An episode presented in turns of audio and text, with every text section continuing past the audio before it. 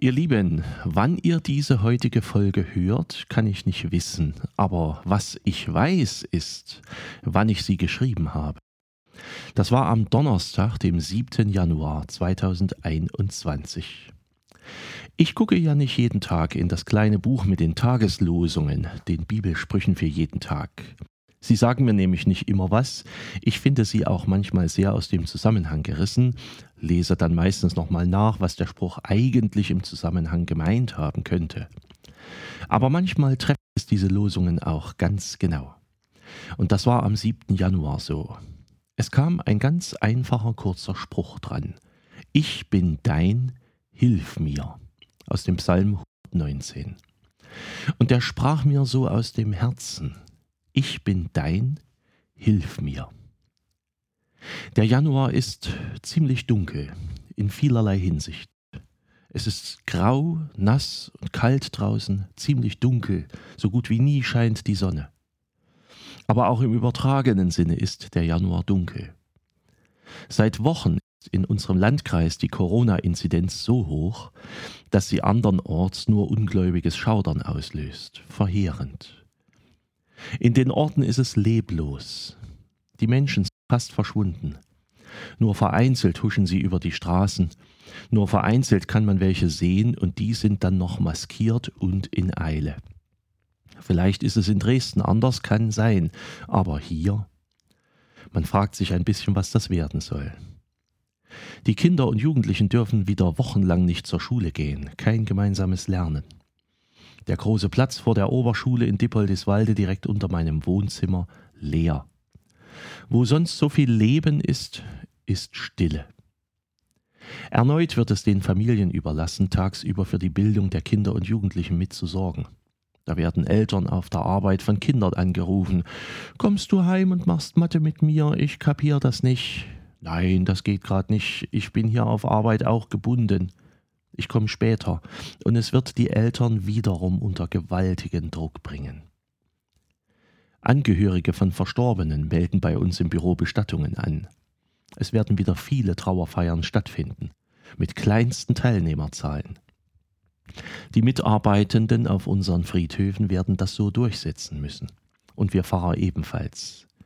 Schwere Abschiede unter strengen Regeln. Eigentlich mag man sich's gar nicht vorstellen. Die Geschäfte sind immer wieder verschlossen.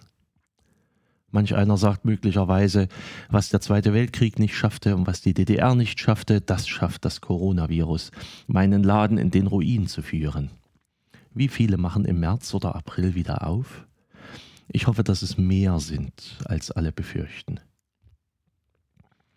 Aber all das macht einem auch bewusst, was für ein Geschenk die Stabilität der letzten Jahre war. Man konnte einfach leben. Das Leben ging von Tag zu Tag, von Fest zu Fest, von Arbeit zu Arbeit, von Freizeit zu Freizeit, von Schicht zu Schicht, von Auftrag zu Auftrag, von Ferien zu Ferien. Man wusste, dass man in den Urlaub wird fahren können, die Lieben sehen können, man wusste, dass man in die Schule gehen kann, der Arbeit nachgehen kann und vieles andere mehr. Es wurde Sport getrieben, es wurden Ortsfeste und alle möglichen anderen Feste gefeiert, man konnte uneingeschränkt seine Lieben sehen, man konnte Pläne schmieden. Im Grunde ging es sehr, sehr gut. Wenn es heute in der Losung heißt, ich bin dein, hilf mir, dann spricht mir beides aus dem Herzen. Ich bin dein. Ich gehöre mir nicht selber mein Leben gehört mir, sicher irgendwo stimmt das ja auch, aber das ist eben nicht alles. Es ist mir geschenkt und es ist sehr zerbrechlich.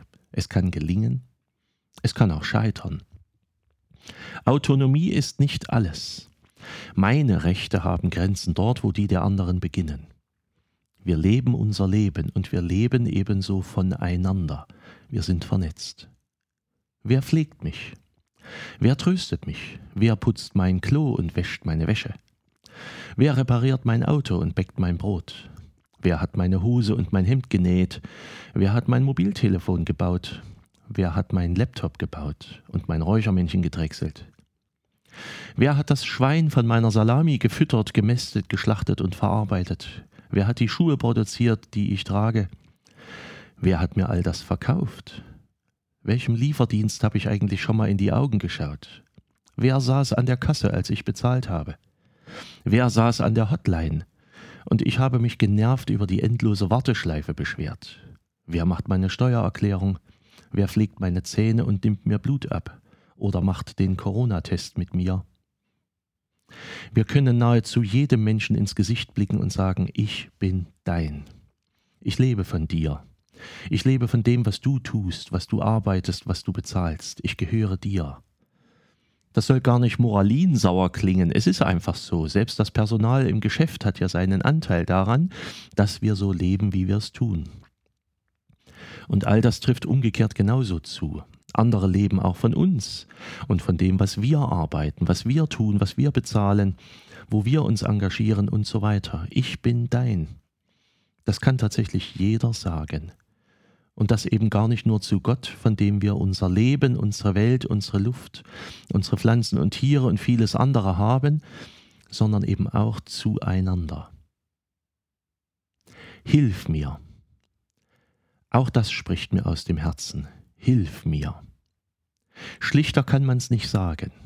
Kein Ich müsste dich da mal was fragen oder könntest du eventuell oder ich würde mich sehr freuen, wenn es unter Umständen möglich wäre, das, sondern ganz kurz und einfach und auch so ehrlich, hilf mir.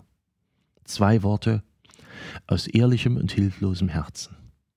Ich bin dein, hilf mir. Ohnmächtiger kann man nicht sein. Und so kommt es mir in diesen Tagen manchmal vor. Ich bin dein, hilf mir. Schließt mich nicht länger ein, als es sein muss. Ich werd's schon ertragen. Trennt mich nicht länger von meinen Lieben, als es sein muss. Ich werd's schon ertragen. Aber ich bin ziemlich ausgeliefert an euch, ihr Mitmenschen, Familie, ihr Freunde und Feinde, ihr Nächste und Fernste, ihr Mächtigsten und Ohnmächtigsten.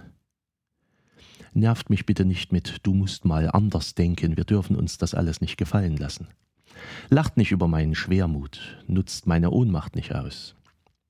Macht keine Stimmung aus mir, instrumentalisiert mich nicht, schreit mich nicht so laut an, sucht nicht ständig nach angeblichen Schuldigen, redet nicht nur, sondern macht auch was oder seid wenigstens ruhig und steht denen, die helfen wollen, nicht im Weg. Seid einander Mitmenschen, denn ihr gehört einander, helft einander. Und helft auch denen, die keine Hilfe wollen oder nicht mehr Hilf mir rufen können. Denkt an die, für die die Worte Hilf mir ein Ding der Unmöglichkeit sind. Und immer wieder verzeiht einander mit Langmut und Barmherzigkeit. Ich bin dein, hilf mir, o oh Gott. Seid herzlich gegrüßt, euer Pfarrer Schurig.